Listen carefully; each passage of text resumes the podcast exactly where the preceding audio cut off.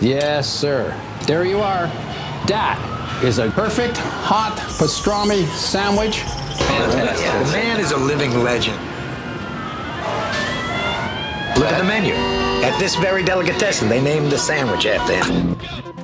Midi sur TSF Jazz. La tarte tiède et je ne veux pas la glace par-dessus, mettez-la à part. Vous me donnerez framboise au lieu de vanille si vous en avez, sinon pas de glace, juste de la chantilly. Mais je la veux maison si en bombe, alors laissez. Jean-Charles Doucan Daily Express. Et ce midi, on remonte le temps. Pas par nostalgie, pas parce que c'était mieux avant, mais à l'occasion de la sortie d'un coffret qui regroupe trois albums de Laurent de Wild devenus introuvables depuis longtemps. Trois disques en trio euh, répartis sur 17 années. Le premier a été enregistré en 1989, le dernier des trois en 2006, entre New York et Paris. Au-delà de la musique qui en soi est fabuleuse, ce qui rend ce coffret aussi précieux, c'est qu'il documente l'évolution du pianiste et l'évolution de ses conceptions du trio. Le projet s'appelle Three Trios et on est très heureux d'en parler avec vous, Laurent de Wild. Bonjour et bienvenue. Bonjour Charles. Comment ça va? Super. Eh mais mince, j'ai oublié quelque chose.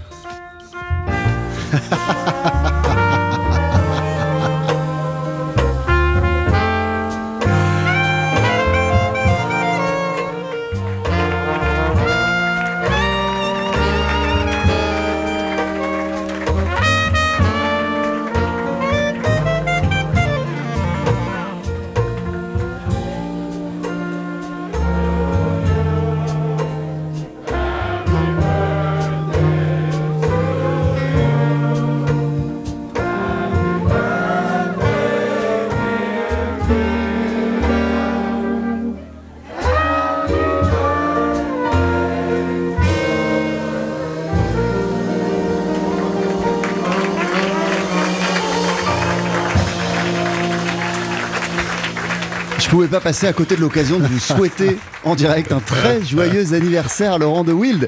Oh, merci Jean-Charles. Vous avez vu le jour donc un 19 décembre, on va pas dire l'année, à Washington.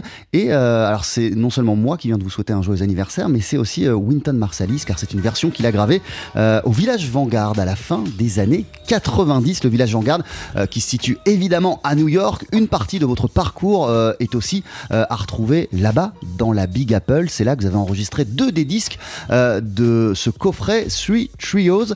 Euh, le premier s'appelle Odd and Blue. Il est sorti en 1989. À vos côtés, euh, pour cette aventure, il y avait Ira Coleman à la contrebasse, Jack de Jonette, waouh, Jack de Jonette à la batterie. Et euh, si vous êtes d'accord, je vous propose d'écouter l'une de vos compos qu'on retrouve sur ce disque. Ça s'appelle Oral Loops et bah, c'est l'une de vos compositions, je l'ai dit. La voici. D'ici une poignée de secondes. Ouais, c'est le joyeux anniversaire.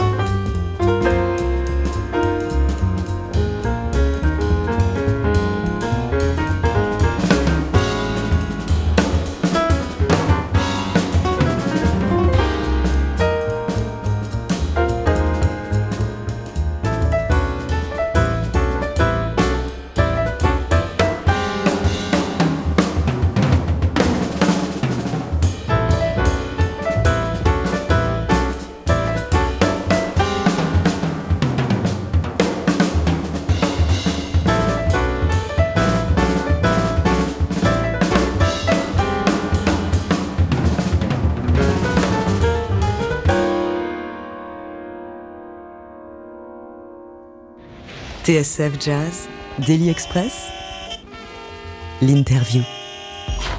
Avec à notre table ce midi le pianiste Laurent de Wild. Vous venez euh, de regrouper trois de vos albums qui étaient devenus rares ou introuvables tout simplement dans le commerce. Euh, trois disques enregistrés en trio entre 1989 et 2006, euh, regroupés sous le titre de Three Trios. Le premier s'appelle Odd and Blue. Vous l'avez gravé à New York en 89, en juillet 1989 avec Ira Coleman à la contrebasse, Jack de Jonette à la batterie. Une parenthèse pour commencer, Laurent de Wild. Dans le, le, copieux livret qui accompagne euh, ce coffret, vous parlez du trio comme d'un triangle d'or, une sorte de formule magique en quelque sorte euh, et parfaite pour, euh, pour un pianiste. Qu'est-ce qui fait alors que ce disque Odd and Blue, qui n'était pas le deuxième, le premier, mais le deuxième de votre discographie, qu'est-ce qui fait bah, que le premier vous l'avez pas enregistré en trio mais en quintette? Eh ben déjà parce qu'à l'époque je le savais pas. euh, quand on est jeune, on ne sait rien, c'est bien connu. Euh, donc le, mon premier album, c'était plus. Euh, euh, vous savez, quand on est pianiste, on est toujours un peu compositeur. Euh, donc, euh, on a envie de, de faire sortir, euh, d'élargir le cercle de sa musique et de le faire sortir de, de, du strict périmètre du, du clavier et d'entendre ce qu'on a écrit joué par des cuivres. euh, c'est- sympa, des harmos, des, des accords qui bougent et tout ça. Donc, euh, c'est vrai que je me suis un petit peu engouffré là-dedans. euh, Ça, c'est la tentation du jeune musicien. mais oui, euh, il a envie de faire de la, il, il a envie de faire de la musique, surtout pour un pianiste, de la musique qui, est, partagée avec tout le monde, parce que le piano c'est un instrument assez solitaire, vu qu'on, on- on- en fait, on est un peu indépendant, on peut très bien euh, tenir tout seul, Euh, on fait avancer le rythme, la mélodie et l'harmonie tout seul. C'est souvent un problème des pianistes qui sont un peu autistes, enfermés dans leur, euh, dans leur instrument, qui est une, une sorte de machine à faire de la musique complètement indépendante. Le deuxième album, vous décidez donc en 89, trois ans plus tard, car le premier c'était en 86, euh, à cette époque vous vivez à New York, de l'enregistrer en trio. Il y a Ira Coleman, euh, que vous connaissez euh, déjà, et à la batterie, l'un de vos héros, Jack de Jonette. Avant de parler euh, de la connexion avec euh, Jack, qu'est-ce qu'il représentait pour vous et qu'est-ce qui en faisait l'un de vos héros justement? Oh là là, mais Jack DeJohnette, en plus c'était l'époque où il avait un groupe qui jouait beaucoup, ça, euh, un quintet monstrueux. Il, ça faisait quelques années qu'il tournait avec Jarrett dans le magnifique trio des standards. Il, je, comment dire, sa, sa participation aux albums de Miles, Miles Electric, euh, c'est la, la période de Miles que je trouve la plus ébouriffante, époustouflante. Enfin non, il y en a tellement, mais bon bref. Euh, donc tout ça faisait que c'était, mais ouais, c'était vraiment mon héros. J'aurais jamais cru que c'était possible euh, d'enregistrer avec lui. comment, comment son nom est-il arrivé sur, sur la table? Bah, Av- Avant même que vous ne l'appeliez Bah, c'est en discutant avec Aira euh, Coleman, donc contrebassiste, on est devenus très copains. euh, on est arrivé à New York, lui il est arrivé de Boston et moi de Paris, et on s'est retrouvés pour un petit gig euh, à Brooklyn. Euh, je me suis rendu compte qu'il parlait français, on est devenus copains. Un mois après, on partait en tournée en duo, euh, en voiture au Canada. Alors ça, ça crée des liens. Euh, comme il a grandi euh, sa petite enfance en France et puis après son adolescence euh, en Allemagne, il parle très bien le français, mais il, il ignorait euh, euh, l'existence de l'imparfait du subjonctif, par exemple. Alors je lui disais de temps en temps, encore eût-il fallu que je le suce. Et, et il me regardait, il disait non. Et je disais, mais si, mais si. et donc on discutait euh, de, de- bon, donc euh, j'ai fait avec Aira mon premier album euh, et on, est, on était de plus en plus copains. J'ai dit, bah écoute, j'aimerais bien refaire un avec toi, euh, avec qui tu penserais qu'on pourrait faire. Et très rapidement, euh, bah, le nom de Jack est arrivé. Et puis, que, non seulement quand on est jeune, on ne sait pas, mais en plus, on a peur de rien.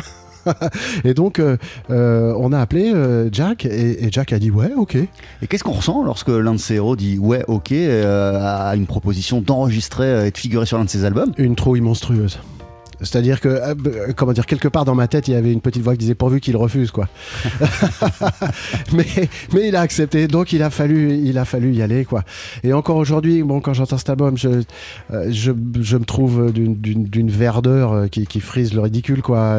Jack, il est tellement, euh, il est tel, c'est un musicien tellement accompli, extraordinaire.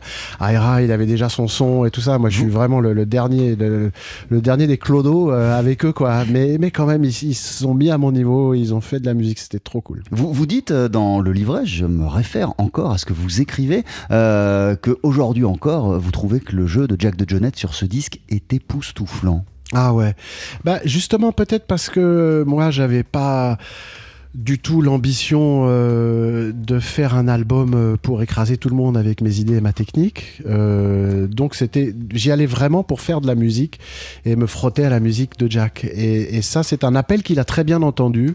Et je pense qu'il y a beaucoup de musiciens qui appellent Jack pour avoir son nom sur la pochette. Bien sûr, c'est un argument de vente, mais également pour euh, euh, comment dire euh, le faire passer derrière, enfin pour faire passer Jack derrière leur musique.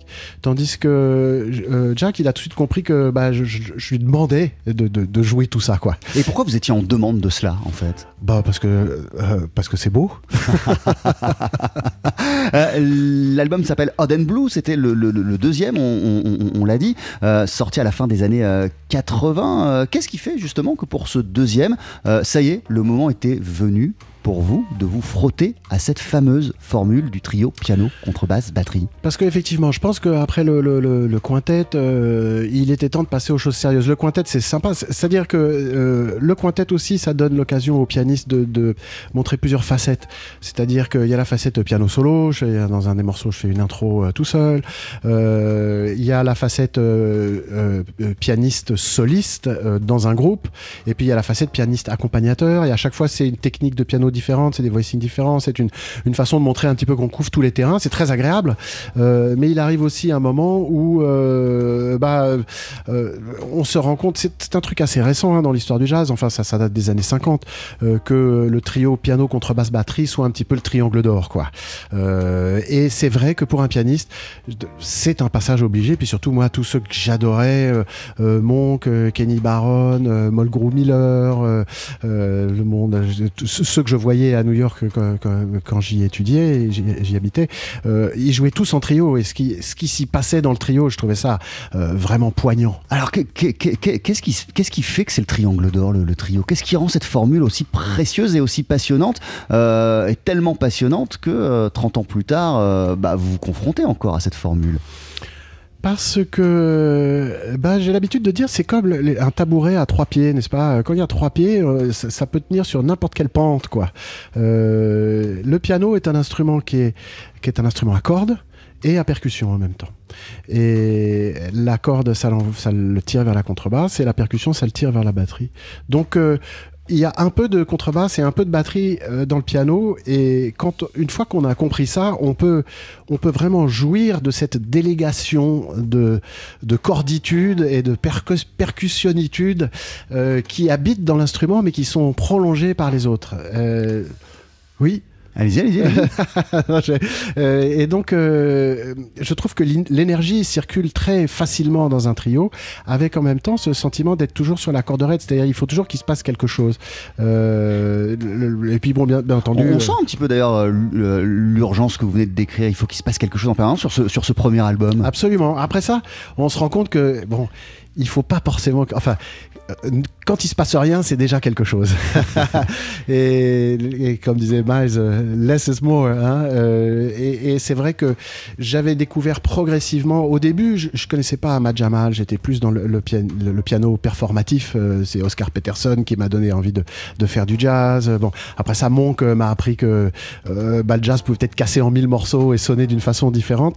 Mais euh, c'est Jamal, Ahmad Jamal, c'est le trio d'Ahmad Jamal qui m'a vraiment fait prendre conscience de la, je dirais, euh, de la musique en 3D que ça représente. Il a, vraiment amené ça dans le, trio. Il, a mis une troisième dimension, une espèce de profondeur qui fait que quand le piano est pas là, il est là encore. Euh, il est là dans, l'espace, on, le sent même quand il est pas là. Euh, la façon de jouer pour un pianiste ou pour un musicien évolue constamment. Là, vous aviez 29 ans au moment de ce premier album. Quand vous l'écoutez, vous ne trouvez rien de bon à, au Laurent de Will de 29 ans Euh, Vous êtes que euh, dans, dans- dans un jugement assez sévère et assez critique à son égard? J'aime pas trop m'écouter, euh, pour être franc. hein. C'est vrai que j'ai- tendance à. Mais je pense que tous les musiciens sont comme moi, euh, ils aiment pas. C'est pour ça que, en fait, les, les euh, comment dire, les blindfold tests, le jeu du blindfold test est absolument ravageur parce que les musiciens qu'on interroge deviennent et qui sont très sympas deviennent des, des- des langues de pute épouvantables parce qu'en fait, ils, ils pensent en entendant la musique des autres comme à la leur, c'est-à-dire qu'ils sont mais vraiment euh, très intolérants pour les moindres imperfections. On est tous, on a tous envie de faire le mieux possible. Et c'est clair que moi, quand j'entends ce disque, j'entends toutes les imperfections. Bon, avec l'âge, c'est vrai que je me dis, ouais, quand même, il y a 2-3 secondes qui valent le coup. Euh, ce premier album, c'est Odd and Blue. Euh, vous l'avez enregistré dans une vieille église en bois du côté de Woodstock, qui est l'endroit où habitait, où il habite peut-être d'ailleurs encore, euh, Jack de Jonette. Euh, on va pas tout raconter, je renvoie à, à ce coffret et puis au livret où vous racontez aussi les coulisses des des, des, des- des albums, la manière dont ça s'est créé, le, le- le contexte avant. Euh, vous racontez que Vous avez du mal à arriver jusqu'à Woodstock. Quand on s'est perdu et que, que- je demande à Ira de- de- d'arrêter la voiture devant un, un hardware store, un, un marchand de couleurs, j'ai dit putain, on a, on a une heure de retard, c'est attends, attends, je, je vais leur demander. Et, et je, pousse la porte et pour demander enfin où se trouvait le- la maison de Jack Dick Jonette. Et là, je tombe sur Carla Bley et Steve Swallow qui sont en train d'acheter des boulons. Et, et je leur fonce dessus et je leur dis où habite Jack Jonette et, et tout étonné, ils ont dit bah là, là, là. Et, et j'ai vraiment eu de la chance. hein. Il n'y avait pas le GPS à l'époque, mais il y avait un petit système euh, spécial pour les jazzmen. Voilà. Et puis lorsque vous arrivez euh, en studio euh, aussi, vous avez de mauvaises surprises ou Ah ouais, l'ingénieur du son qui No- dit- notamment concernant le piano, Eh ce qui est ouais. quand même pas un détail. Parce que je m'étais renseigné, bon, bah ouais, il y a un Steinway D que complète, magnifique, ok, très bien. Euh, C'est le studio où Jack a l'habitude de travailler avec son ingénieur du son. C'est vraiment le- la piste d'atterrissage du Boeing 747, sauf que euh, j'arrive et euh, l'ingé son me dit avec un sourire d'une oreille jusqu'à l'autre, tu vas être content, on a changé toutes les cordes du piano hier. et ça, c'est horrible parce que on impose une nouvelle tension au piano qui du coup tient très mal l'accord et ça a été une session horrible parce qu'entre chaque prise il fallait réaccorder le piano continuellement et du coup ça euh, euh, ça exclut complètement la possibilité de dire bon allez hop on en refait une euh, dans, l'esprit non il fallait prendre cinq minutes que l'accord revienne en plus ça coûtait cher il était là en fait il accordait tout le temps quoi mais ça lui apprendra à changer les cordes d'un piano avant une session quatre ans plus tard, en 92, vous sortez l'album Open Changes, toujours en trio. Ira Coleman, il est toujours là. Il y a un nouveau venu, en tout cas dans votre univers. À la batterie, c'est Billy Drummond. On va en parler ensemble, Laurent de Wild, d'ici quelques instants. Vous êtes notre invité dans Daily Express à l'occasion de la sortie de ce coffret Three Trios. Ne bougez pas. 12h-13h, Daily Express sur TSF. Aujourd'hui, moule marinière, foie gras, caviar, cuisses de grenouille frites ou alors tarte au poireau. Jean-Charles Doucan. Venez-t'en.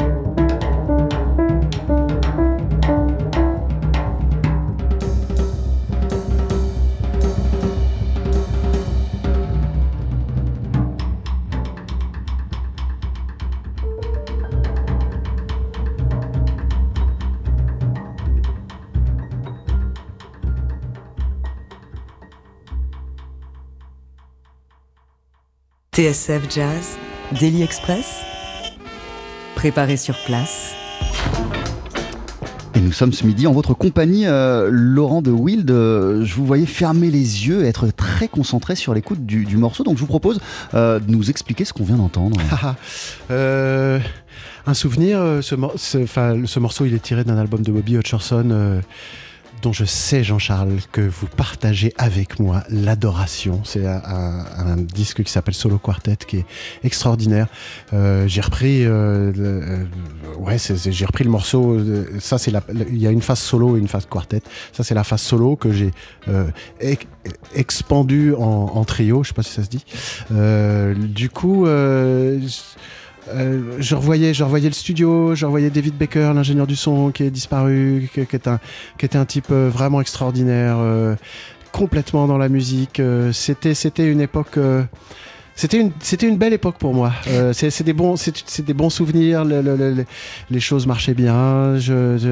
Euh, j'avais un fils. euh, ma, ma femme était en- enceinte de ce qui allait devenir ma fille, Panonica. C'était un, comment dire, j'allais, j'étais sur le point d'être signé chez Sony. Ce- cet enregistrement allait me, me- comment dire, m'obtenir le, prix de Django Reinhardt. Tout ça, il y avait plein de bonnes choses qui m'attendaient à la sortie de ce disque. Et je pense que ça, ça s'entend un petit peu dans la session, dans le son. Il y a, une, euh, comment une espèce de joie sereine. Je sais pas si j'ai jamais retrouvé cette, euh, comment dire, cette tranquillité après. Un autre type, je pense, mais pas celle-là. Euh, L'album s'appelle Open Changes. Il est euh, sorti, il a été enregistré en tout cas en 1992, donc 4 ans après celui dont on a parlé en première partie d'émission. C'est l'un des trois disques qu'on retrouve sur votre coffret. Three Trios, à vos côtés Ira Coleman, toujours à la contrebasse, Billy Drummond à la batterie, et le morceau s'appelle, celui qu'on vient d'entendre, For You, Mom and Dad, donc composé par Bobby Hutcherson. Vous parlez de cet album, toujours dans le livret, comme d'un disque pivot, euh, ce qui euh, en fait un moment euh, charnière et important de votre discographie et de votre parcours. C'est tout ce que vous venez de nous énoncer, Laurent de Wild Bah oui. Et, ben, et- c'est aussi, ça correspond, alors ça on l'a pas dit euh, au moment, puisque vous viviez à New York, où euh, vous quittez les États-Unis pour revenir vivre euh, à Paris, en France. Exactement. Ouais, ouais, c'est le. voilà, c'est une page qui se tourne. Et.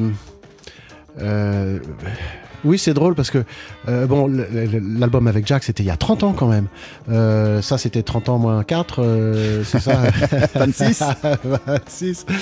Euh, ça, ça me fait bizarre de regarder si loin derrière. Euh, je. C'est- marrant parce qu'on s'aperçoit dans sa vie, on n'en est pas conscient au moment où ça se passe, quoi. Mais qu'il y a, il y a des, effectivement des moments clés. Des, des- et cet, album, il en fait partie. D'ailleurs, des trois albums du coffret, c'est le seul que j'ai euh, ressorti euh, euh, il y a une dizaine d'années quand j'ai quand j'ai créé mon label Gazebo, sur lequel je sortais mes disques, mes nouveautés, mais également bah, quelques rééditions, dont cet album-là. Car cet album est cher et compte énormément à vos yeux. Bah oui, je l'aime bien. Une parenthèse, qu'est-ce qui fait que euh, le, le- le musicien que vous étiez euh, alors et, euh, et qui était intégré dans, dans, dans, dans, dans, dans- dans la scène jazz new-yorkaise a, a fait le choix à un moment de, de, de- de partir et d'aller en France? Ah, ça c'est la, la famille. C'est, ah, vous savez, New York, c'est une, c'est une ville qui tourne à une très grande vitesse, donc il faut, il faut s'agripper à, à cette ville bec et ongle, quoi.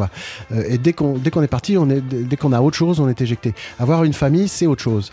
Euh, c'est, euh, comment dire, et puis ça veut dire déménager de, New York parce que là, enfin, les enfants, ça coûte très cher là-bas.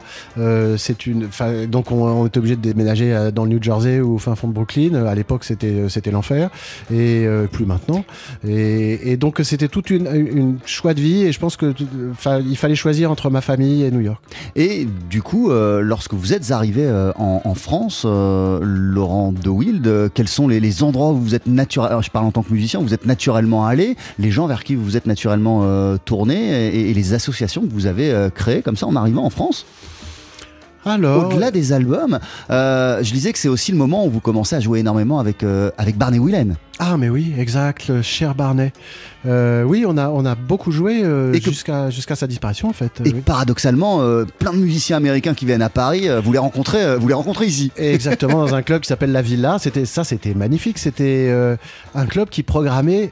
Imaginez ça, un artiste à la semaine, quoi. C'est-à-dire que tous les mercredis matins, il y avait un nouveau musicien qui déboulait de New York. C'était, euh, euh, comment dire, un peu une, tradition que c'était les jeunes pousses new-yorkaises, mais pas que, qui déboulaient de, New York, qui arrivaient par l'avion de mercredi matin euh, et qui commençaient eh bien la semaine du mercredi soir au mardi soir, avec quand même une pause le dimanche parce qu'on est en France et l'occasion pour nous musiciens locaux eh ben de jouer avec euh, la fine fleur de ce qui se faisait à, à New York à l'époque alors parfois c'était des copains parfois c'était des gens que je connaissais pas parfois c'était euh, des sommités incroyables comme Harold Land euh, saxophoniste merveilleux dont je reprends également un morceau dans ce, Sur ce disque, sur ce disque, euh, oui, c'est très très belle époque. Puis il y avait le New Morning, bien sûr. Euh, Il y avait euh, et il y avait Claude Carrière euh, qui m'a ad- adopté dès, dès qu'il m'a vu. Euh, il m'a il m'a nourri vraiment de musique. Euh, à l'époque, c'est vrai que quand on est dans le bain new-yorkais, c'est un- c'est une optique très très spéciale l'optique new-yorkaise. Euh, les, gens qu'on écoute, les gens qu'on respecte, etc. Et, et Claude, il m'a donné, il m'a vraiment ouvert l'esprit euh, beaucoup plus large sur plein d'autres choses.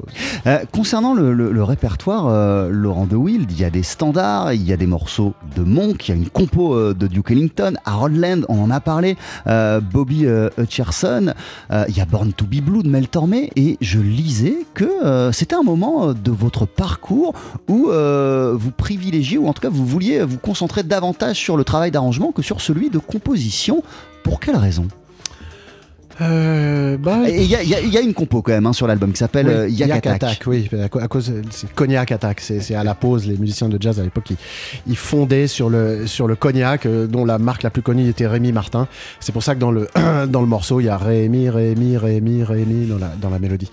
Le, euh, le- à l'époque je, je me faisais tout simplement pas confiance comme comme compositeur. Je trouvais ce que j'écrivais, je, trou- je trouvais ça mièvre ou ou agaçant ou enfin j'étais pas content quoi. Et puis j'avais pas plaisir à jouer mes morceaux. J'écrivais des trucs trop compliqués euh, à jouer pour moi. Euh, quand c'était trop simple, ça m'embêtait. Bref, j'étais pas confortable.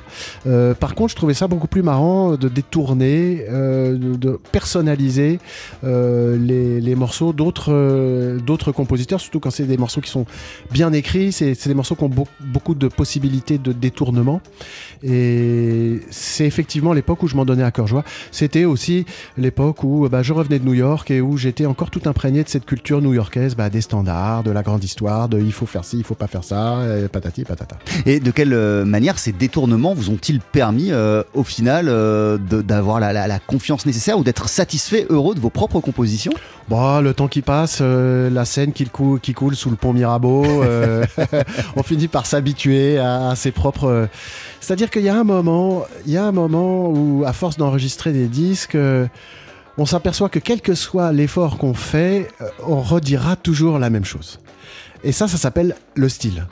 C'est-à-dire que c'est un truc qui ne nous a pas, qui ne m'appartient pas, et qui n'appartient à personne parce que c'est juste, on peut pas faire autre- autrement que d'être ce qu'on est, quoi. Et je me trompe, euh, Laurent de Wild, où on commence vraiment à bien entendre le style de Wild sur cet album euh, Bah, Open au fur et à mesure, voilà. Ce qui est moins le cas sur le, sur, sur, sur le premier album du coffret. Carrément, euh, ouais, qui, qui est une espèce de catalogue de tous mes défauts, ouais, j'adore. non, non, mais, mais, mais, mais là, on sent des choses qu'on peut encore euh, entendre aujourd'hui dans votre musique. Euh, Alors, vrai- c'est vraiment plus marquant, on va en parler dans le disque d'après, The Qui est sorti en 2006. Mais là, on commence à entendre des, trucs qui sont très Laurent de Wild. Bah, c'est-à-dire qu'en fait, j'ai mis du temps à, j'imagine, à admettre ce que j'aimais.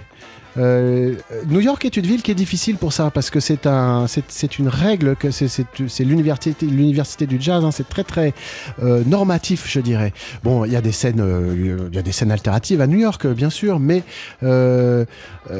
c'est, un gouffre aussi pour certains musiciens qui sont complètement, je dirais, phagocytés par la tradition, par il faut faire, voilà, les, maîtres disent ci, les maîtres disent ça, tu n'as pas le droit de faire ci, t'as pas le droit de faire ça. Et, et comment dire, quand c'est quand c'est ingéré de la bonne façon, c'est génial, mais parfois ça, ça, étouffe la musique. Donc je pense que il m'a fallu un certain temps pour euh, me dire, oh ben merde, moi j'aime bien ça, j'aime bien J'aime bien quand on reste sur mi bémol mineur. Eh, Laurent De Wild, euh, là on est en 1992 euh, à New York avec cet album Open Changes. Euh, le dernier disque de ce, de ce coffret, il a été enregistré beaucoup plus tard, en 2006, cette fois à Paris. Il s'appelle The Present avec Daryl Hall euh, et Laurent Robin pour vous accompagner. Euh, J'ai pas réussi euh, à choisir parce qu'il y en a plein que j'adore euh, le morceau que j'allais écouter, donc je vais vous laisser cette responsabilité. Vous avez le choix entre trois The Club, The Present et One for Ernie. Qu'est-ce que vous préférez écouter? The Present. The Present. C'est parti.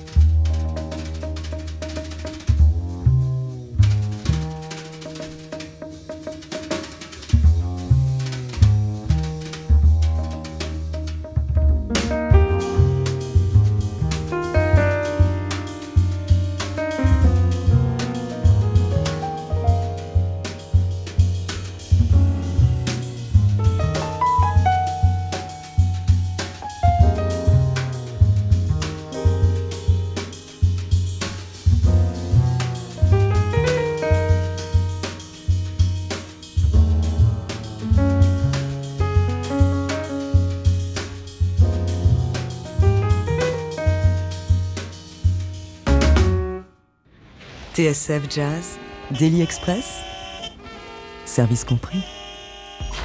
Avec à l'instant Laurent Robin à la batterie, Daryl Hall à la contrebasse, vous-même Laurent de Wild au piano et ce morceau euh, The Present qui est extrait de votre album du même nom. C'est sorti en 2006. On le retrouve sur votre coffret euh, Three Trios qui regroupe trois albums gravés entre 89 et euh, 2006. Euh, The Present, il est aussi important euh, parce que il arrive après euh, plusieurs incursions euh, et expérimentations du côté des musiques électroniques entamées euh, au début euh, de la décennie. Qu'est-ce qui fait qu'en 2006 vous revenez à l'acoustique? Ou en tout cas vous vous dites tiens en fait euh, je vais revoir ce qui se passe de ce côté-ci.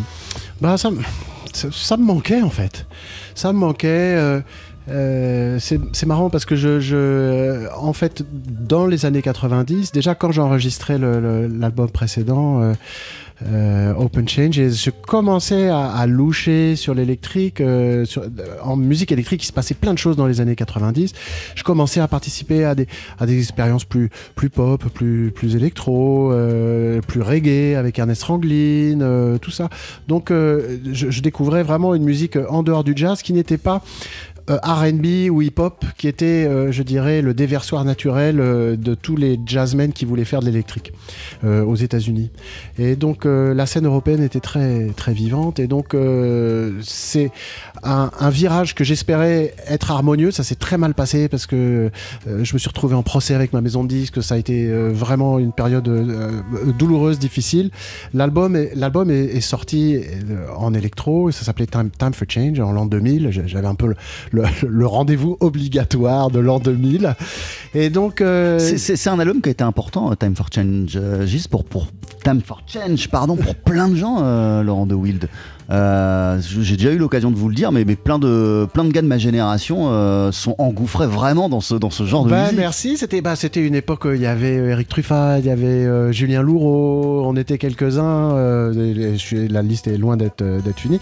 Il y avait Bogue Vesseltoft qui est le nouveau pianiste de ST, n'est-ce pas? Euh, On était tout un, un petit, un petit gang euh, à rafraîchir le, le, le paysage euh, du jazz. Mais euh, euh, en fait, euh, moi, comme ça, c'était pas très bien passé, je m'étais vraiment arc-bouté sur ma position électro j'avais complètement arrêté le piano acoustique.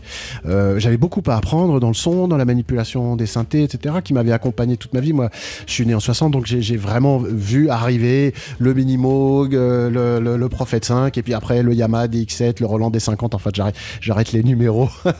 Euh, C'était, euh, comment dire, un compagnonnage de longue date, mais qui était jamais vraiment rentré dans le dur. Et ça, cet album, pour moi, c'était rentrer dans le dur.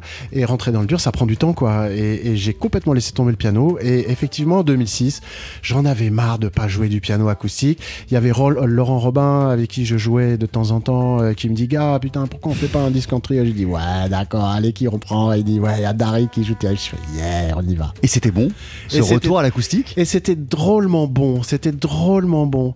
Et en fait, c'est à partir de ce moment-là que je me suis rendu compte qu'on pouvait faire les deux en même temps, quoi. Euh, ça a mis un peu de temps, je dirais, parce que je- j'ai l'impression d'avoir froissé euh, des fans et des journalistes euh, qui, croyaient euh, en moi en tant que musicien acoustique, et ils, ont pris ça un peu pour une trahison ou une façon de, euh, je sais pas, de, de, se laisser aller aux sirènes du modernisme, comment dire, trompeur. Et, et donc, cet album est un peu passé inaperçu quand il est sorti. On a beaucoup tourné avec, et ça, et à chaque fois qu'on le jouait, c'était vraiment très agréable, parce que j'avais l'impression que le, le répertoire, en fait, il parlait aux gens. Et là, du coup, c'est des compositions, c'est quasiment que des compositions. Je sais même pas s'il y a un standard, si, euh, je sais plus, non. Est-ce qu'il y a un standard? Non, je crois pas. Oui, oui, évidemment. On est fou. Il y a Fleurette africaine. Ah, et oui, Fleurette africaine, Duke Ellington. La, le deuxième, la deuxième reprise que je fais de Fleurette, j'en avais fait une avant euh, avec Eddie Anderson. Euh, The Present est donc l'un des trois disques qu'on retrouve sur ce coffret Three Trios que vous venez euh, de sortir sur votre label Gazebo. Laurent de Wild, mille merci d'être passé nous voir dans, dans Daily Express. Avant de se quitter, d'ici quelques instants, comme vous êtes pianiste, qu'on a un piano en studio, vous allez nous interpréter en cerise sur le gâteau un, un morceau en live. Que va-t-on entendre? Alors, j'avais envie de vous jouer, euh, sorti de l'album euh, Open Changes, le morceau You Go to My Head. Je vous laisse vous installer. C'est d'ici une poignée de secondes sur TSF Jazz. Jean-Charles Doucan, Daily Express sur TSF Jazz. Allez, faites-nous une féerie Mettez-y vos boyaux, nom de Dieu Le live, Faut que ça te recule, faut que ça valse, hein? Avec le pianiste Laurent de Wild à notre piano. Laurent en 1992 sur l'album Open Changes en compagnie d'Ira Coleman à la contrebasse et de Billy Drummond à la batterie. Vous enregistrez, vous, enregistriez pardon, une version du standard You Go To My Head. C'est également euh, le titre que vous vous proposez de nous interpréter en solo dès à présent. C'est quand vous voulez.